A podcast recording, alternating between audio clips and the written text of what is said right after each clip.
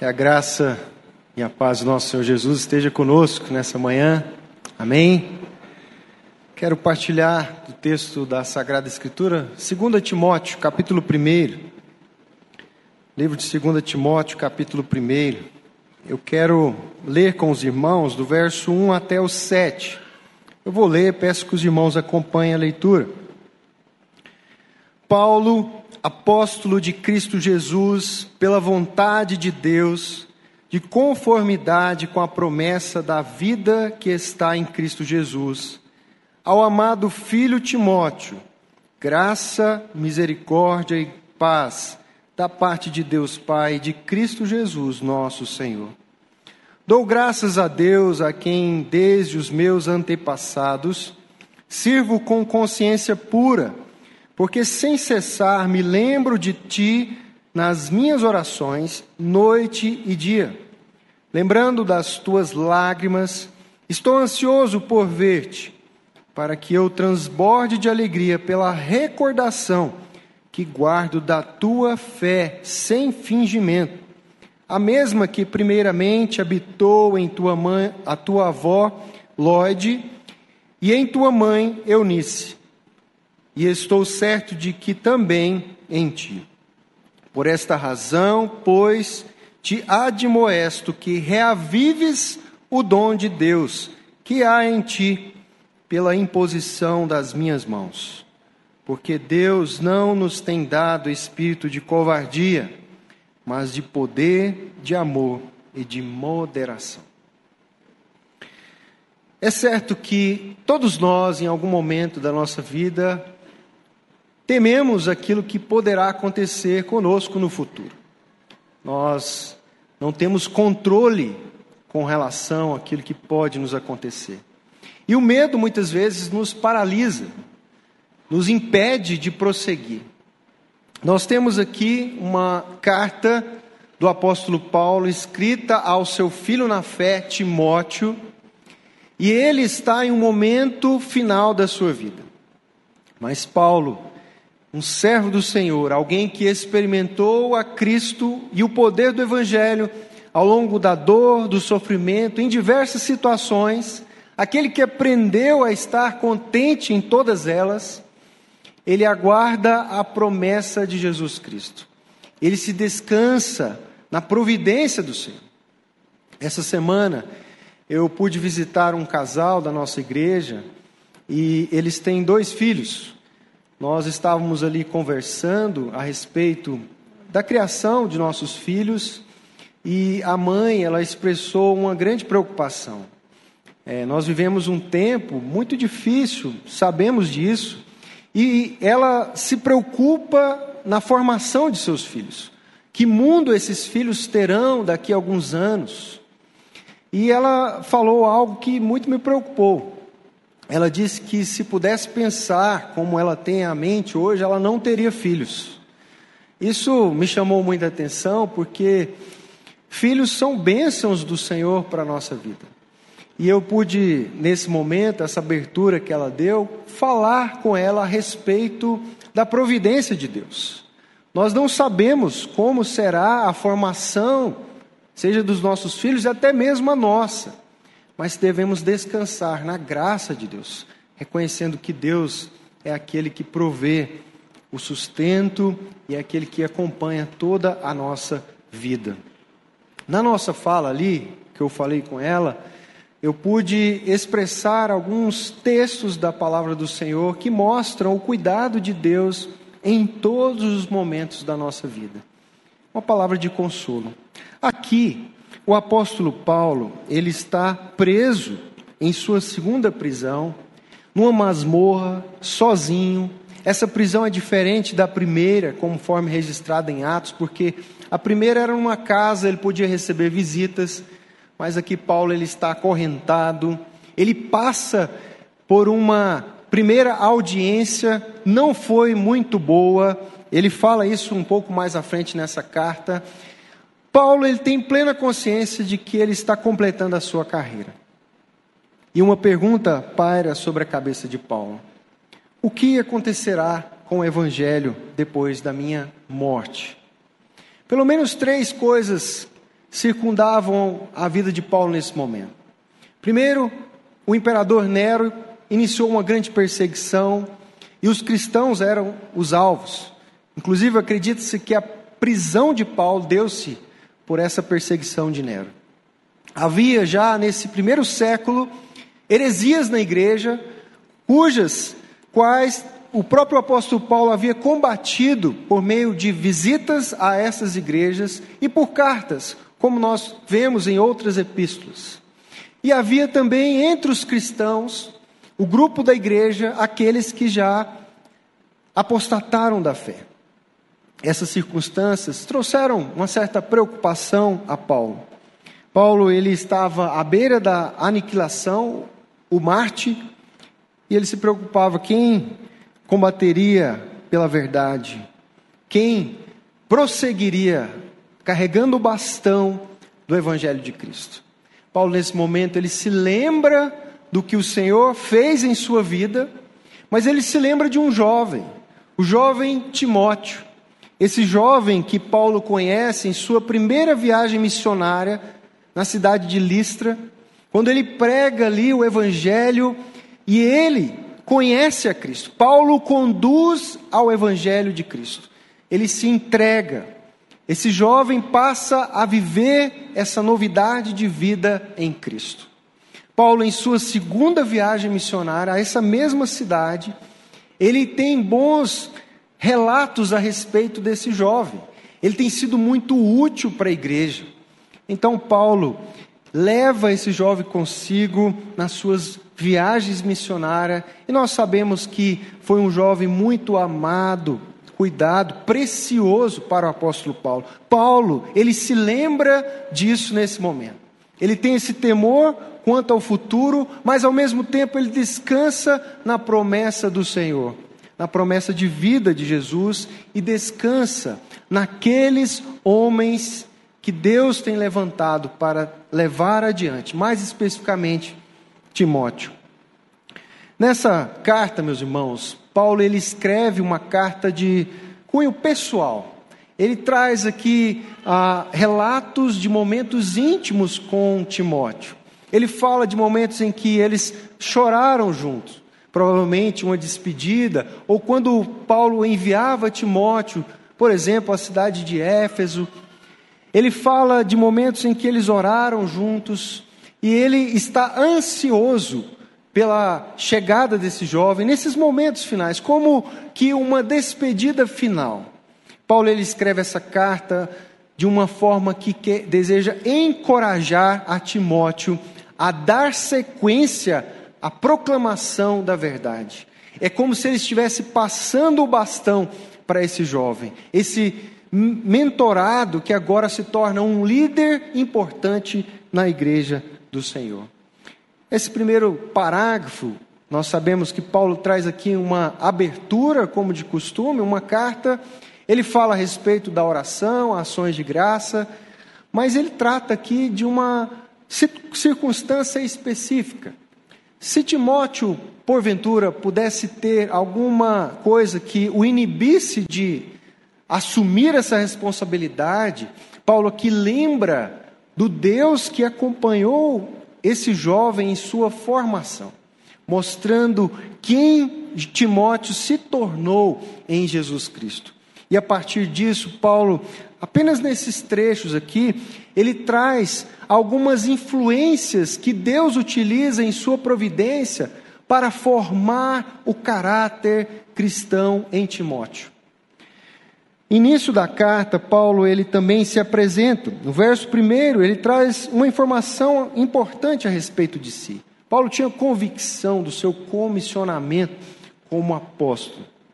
Ele, não só nessa carta, mas em, nas demais, ele defende esse apostolado não como sendo algo que ele buscou para si, ou que homens pudessem ter ordenado o apóstolo, ele como apóstolo, mas ele reconhece que o apostolado que ele tem foi incumbido pelo próprio Deus, foi vontade de Deus.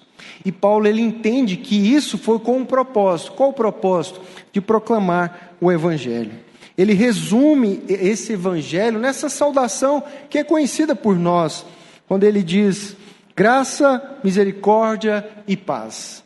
Quando ele fala da graça, ele remete à necessidade do homem em ter os seus pe pecados perdoados. O homem por si jamais conseguirá salvação, mas Deus, em sua graça, provê o meio. Ele dá a sua própria vida, o seu filho, para que pudesse trazer reconciliação a esse pecador e ao Deus eterno. E só assim o homem pode ter em si a paz, essa paz que perdura ao longo de sua vida. Mas o ponto principal aqui que eu quero tratar com os irmãos é a partir do verso 3. Porque aqui nós temos as quatro maiores influências na formação do caráter e da vida desse jovem Timóteo. E isso, obviamente, traz lições para nós hoje. A primeira delas, e que nós devemos observar aqui com grande atenção, Paulo cita a família. A família é um elemento muito importante que providencialmente Deus dá a nós para que possa contribuir com essa formação, essa transformação. Sabemos que desde a infância, desde o nosso nascimento até a nossa morte, nós estamos aprendendo. E essas circunstâncias que Deus proporciona, elas contribuem para aquilo que nós somos. Paulo aqui ele reconhece a importância da família de Timóteo. Quando ele fala no verso 3, a seus antepassados, e aí ele se referindo não só a de Timóteo, mas dele também, Paulo, são pessoas importantes, são pessoas que transmitem uma tradição, que orientam quanto ao futuro, ao caminho. E Paulo aqui ele reconhece que duas pessoas que foram fundamentais na formação desse jovem Timóteo. A primeira delas, ele fala da avó, ele fala também da mãe de Timóteo. Timóteo, nós sabemos que ele vem de um, é, de um filho de um casamento misto. A sua mãe era judia, seu pai gentil. Mas essa mãe, aliada com a sua avó, a avó de Timóteo, Elóide, elas instruíram Timóteo as Escrituras. Elas apresentaram o Deus das Escrituras. Como judias, elas ensinaram a respeito do Deus de Israel. Provavelmente o instruíram com relação às promessas do Senhor. Então, quando Timóteo ele ouve falar de Jesus Cristo de Nazaré, aquele que veio e cumpriu a promessa, o Cordeiro de Deus que tira o pecado do mundo, Timóteo ele reconhece Jesus como sendo esse Deus que a sua família havia lhe apresentado. A família é importante, meus irmãos, na formação, no caráter de uma pessoa. Nós devemos valorizar a nossa família. Nós temos família, pertencemos a famílias e precisamos compreender que esse vínculo é necessário para o nosso crescimento. As crianças, como a mãe preocupada no início da, da introdução que eu falei, elas, elas primeiramente aprendem com seus pais. E é os pais que ensinam, seja pelo exemplo, seja pela fala, mas é os pais que estão ali como mentores, como guias nesses primeiros anos de vida. Deus ele usa as famílias providencialmente para preparar aqueles que virão a ser seus servos e servas. Nós vemos que esta é uma influência muito importante nas nossas vidas. Calvino, quando ele comenta a respeito dessa passagem, ele fala com muita propriedade, ele usa uma metáfora muito interessante. Calvino diz que Timóteo foi criado de tal modo que pôde sugar a piedade junto com o leite materno. Os pais são de fato provedores de, aos seus filhos de alimento, de proteção, de veste, de educação, mas nós também devemos assumir a nossa responsabilidade como cristãos de ser provedores de piedade. Nossa vida ensina, forma o caráter dessas crianças. Paulo aqui, ele então lembra a Timóteo da onde ele veio. É tão interessante as biografias. Sempre a biografia ela inicia de onde veio essa pessoa, onde nasceu, com quem cresceu, qual o contexto dessa família, porque a nossa formação ela inicia no lar. Mas a segunda influência que, Timó, que Paulo apresenta aqui a Timóteo é a amizade, a amizade espiritual. E quando nós falamos aqui de amizade, pode ser como professores, mestres, irmãos em Cristo, pessoas que nos discipulam, caminham conosco. São aquelas pessoas às quais nós nos relacionamos. E Paulo foi essa pessoa na vida de Timóteo. Paulo, ele foi um pai espiritual para Timóteo, porque foi através da sua pregação que Timóteo foi levado, conduzido até Jesus. E não para por aí. Nós vemos que Paulo, ele toma pelas mãos esse jovem, leva-o nas viagens missionárias, ensina, exorta, instrui, e aqui, como ele faz nessa carta, encoraja esse jovem a seguir no propósito pelo qual Deus o escolheu. As amizades são importantes para nós, são um privilégio, é algo que Deus nos dá, nós somos seres relacionais, não vivemos em um mundo isolado, nós precisamos de outras pessoas, precisamos de pessoas que nos critiquem, nos encorajem, nos ensinem, nos ajude a prosseguir. Pessoas são fundamentais na nossa formação, na formação do nosso caráter.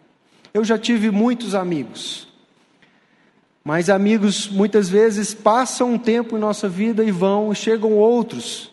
E nós percebemos que Deus, em cada circunstância da vida, Ele traz aquelas pessoas pelas quais nós precisamos, temos necessidade. Se nós devemos valorizar a família, também precisamos valorizar a amizade. A nossa palavra aqui nessa manhã é para que você seja um bom amigo, que você tenha bons amigos. Deus, em Sua providência, Ele coloca pessoas que nos ajudam a cada momento da nossa vida. E a amizade, ela é influente na nossa formação.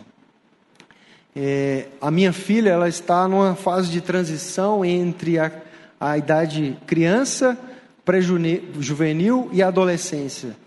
E eu vejo que, às vezes, quando eu estou com um grupo de adolescentes lá na igreja, muito daquilo que essas amizades ali ela tem com esses adolescentes tem influenciado o comportamento, a maneira de se vestir. E isso é natural. Nós, às vezes, consciente ou inconscientemente, somos influenciados por aqueles que estão à nossa volta. Mas nós devemos agradecer ao Senhor, devemos orar por eles, ser pessoas que valorizam esse amor da amizade. É um elemento fundamental nos nossos relacionamentos. A terceira influência que nós vemos aqui nesse texto, meus irmãos, é a influência do Espírito Santo. Paulo, ele fala aqui a respeito do dom de Deus.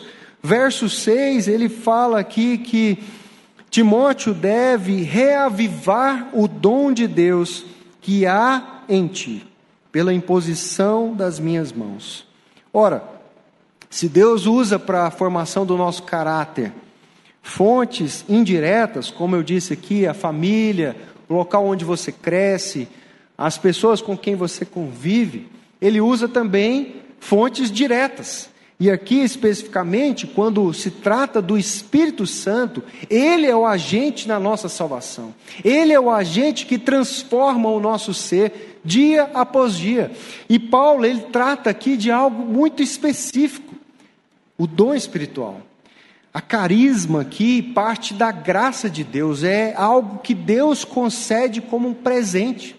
É um privilégio para nós recebermos essa capacitação do Senhor para sermos quem Ele deseja ser. aqueles que estão em Cristo, de uma forma ou de outra, receberão pelo menos um dom espiritual, essa capacitação para o trabalho, o exercício na obra. Timóteo aqui, ele é alertado para que reavive esse dom do Senhor. Paulo, na sua primeira epístola, 1 Timóteo 4,14, ele fala que Timóteo deveria é, reavivar esse dom, lembrar desse dom se esforçar por esse dom, e aqui mais uma vez ele lembra daquilo pelo qual o Senhor tem dado a ele. Timóteo, nós não sabemos aqui qual seria esse dom específico, mas nós vemos aqui que é algo que é recebido e confirmado pela igreja, pela ordenação, o comissionamento, mas pode ser algo relacionado à sua função, como um pastor, como um mestre, como um evangelista. Essa própria carta, Paulo fala um pouco mais à frente, para que ele continue nessa tarefa de evangelista, proclamador do evangelho, da verdade de Deus. E essa é a, a função de Timóteo. Paulo ele chama a atenção de Timóteo. Nós vemos aqui, podemos afirmar que Deus ele dá autoridade e poder para que esse jovem possa ser um ministro em Cristo. O Espírito Santo, ele trabalha os nossos corações, ele molda o nosso caráter. Ah, eu tenho lido um livro do Jerry Bridges, Exercita-te na Piedade. E uma das citações que me chamou muita atenção ali, ele trata de fruto, do fruto do Espírito, dos elementos desse fruto, e quando ele trata mais especificamente da humildade, é um chamado para todos nós cristãos, ele diz o seguinte: o Espírito não nos torna humildes, ele nos capacita a sermos humildes. Perceba que há aqui uma tensão entre a soberania de Deus e a nossa responsabilidade, a responsabilidade humana.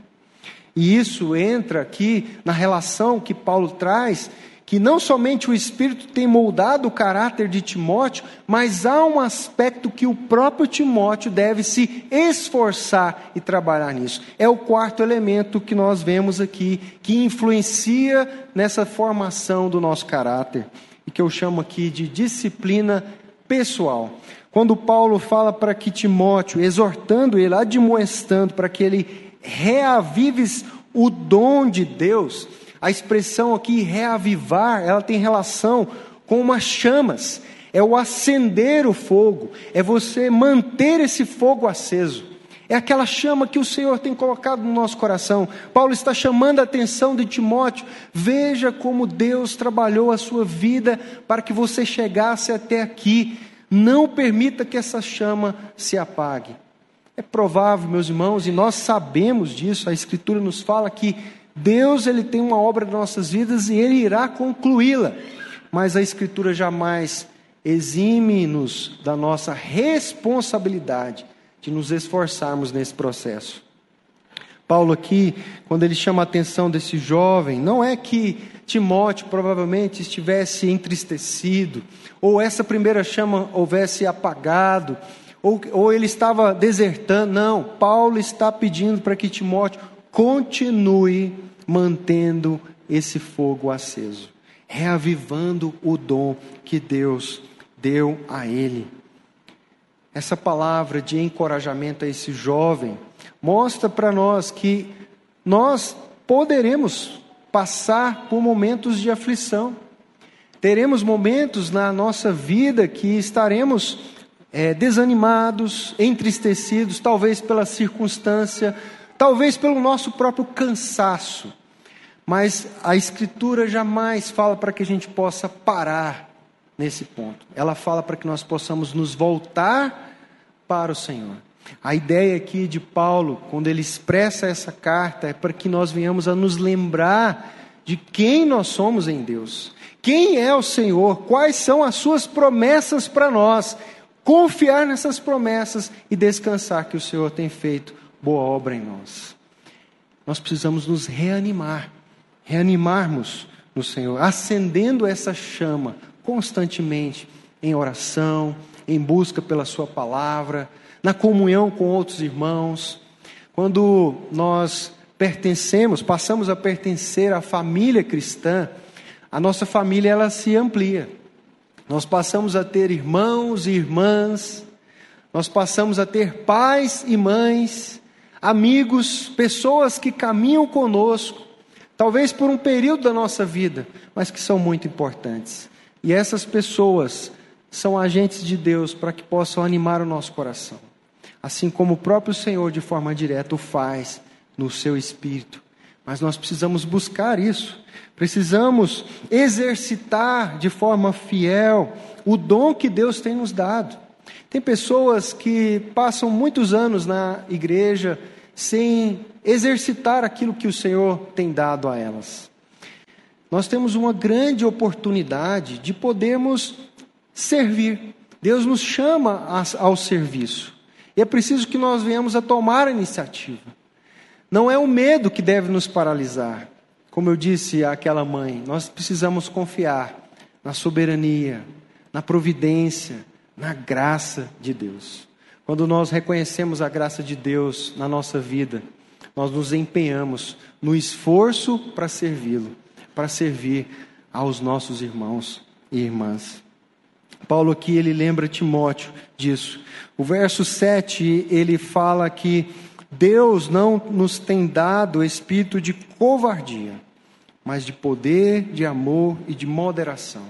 Alguns estudiosos, pelo perfil de Timóteo, aonde é citado na Escritura, apontam que Timóteo provavelmente ele tinha uma certa timidez.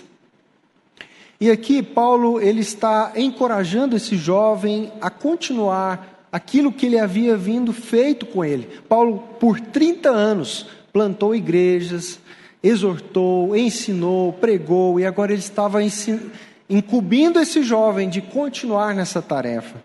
E o que que Paulo ele faz? Ele chama a atenção para aquele que é o poder capacitador, aquele que é a força motriz para aquilo que fazemos, a forma como vivemos, para quem nós vivemos, que é o próprio Espírito. O espírito é um espírito de coragem, não é espírito de covardia. O poder, aquilo que nos impele a prosseguir, aquilo que nos dá a paixão, o amor por aquilo que fazemos, por aquilo que somos, seja aqui na igreja ou onde quer que estejamos, é o próprio Deus. Paulo ele aponta aqui para aquele que fortalece, aquele que nos guia, aquele que nos encoraja a prosseguir. Meus irmãos, nós vemos aqui apenas nessa abertura essas influências tão importantes na nossa vida. Paulo ele descreve isso na vida de Timóteo, mas nós podemos trazer isso para nós. Nós, como povo de Deus, devemos reconhecer a importância da família. Devemos valorizar esse tempo que temos com os nossos familiares. Devemos reconhecer a importância da amizade, da boa amizade, pessoas que nos ajudam a se aproximar cada vez mais de Cristo. Devemos reconhecer a ação do Espírito em nossas vidas, a graça de Deus que opera em cada um de nós. Também devemos reconhecer que em todo esse processo nós precisamos aplicar a disciplina. Nós precisamos nos esforçar para vivermos segundo a vontade de Deus. Nós fazemos isso não para atingir o agrado de Deus, porque nós já somos agraciados na pessoa de Jesus Cristo, mas nós o fazemos por amor, por gratidão, por reconhecimento dessa graça salvadora na nossa vida. Aquele cântico que é bastante conhecido, porque ele vive, é um cântico que nós cantamos geralmente duas estrofes e o coro. Mas ele tem uma terceira estrofe que aponta para o contexto a qual ele foi ah, escrito. Esse cântico é do casal Bill e Gloria Garter. Eles escrevem esse cântico no período que ela estava grávida, ali na década de 60. Drogas estavam se dissipando, haviam rumores da Terceira Guerra Mundial, a, a crise é, pública, social, ali no ambiente onde eles moravam, tudo isso trazia temor ao seu coração. Como essa criança que está em meu ventre vai nascer num ambiente como esse e vai conseguir sobreviver a tudo isso? É interessante, os irmãos podem pesquisar a história. Ela diz que estava meditando com o seu esposo e Deus trouxe paz ao seu coração. Trouxe paz justamente no momento em que ela olhou para Jesus Cristo. A canção, o coro diz: Porque Ele vive, eu posso crer no amanhã. É porque Jesus vive, é que nós podemos continuar firmes na esperança. podemos crer que Ele cuida e Ele cuidará de nós, dos nossos filhos, de quem nós amamos. Nós possamos ser encorajados por essa palavra. Que Deus venha a nos capacitar, a nos esforçar nessa disciplina, a buscar no Senhor que essa chama, essa paixão por Cristo possa continuar viva em nossos corações. Amém? Vamos orar? Querido Deus, muito obrigado, Pai, pelo dom da vida que o Senhor nos concede em Cristo. Obrigado porque foi o Senhor quem planejou, foi o Senhor quem nos formou no ventre de nossas mães, é o Senhor quem nos permitiu nascer, é o Senhor quem preparou o local onde nascemos, onde crescemos, as pessoas pelas quais convivemos. Ó oh Deus, o Senhor tem feito maravilhas em nossa vida. Às vezes, ó oh Deus, nós somos atingidos pela aflição, pelo medo, pelo receio quanto ao futuro. Às vezes a circunstância, ó Deus, nos traz entristecimento, nos, nós somos desanimados. Mas, ó Deus, olhando por essa palavra, olhando para aquilo que o Senhor já fez na vida desse jovem Timóteo, que o Senhor já fez em nossa vida, nós nos reanimamos no Senhor. Venha trazer, ó Deus, encorajamento aos teus filhos.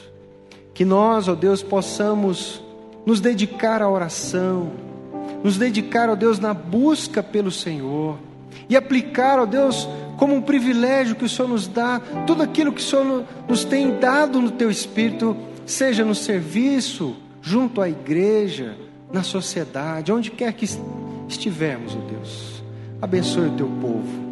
Traga a nós essa esperança, a esperança de um amanhã glorioso, um amanhã repleto de vitórias, porque foi prometido em Cristo. É graças a Ele é por Ele. É no nome dele é que nós oramos. Amém, Senhor.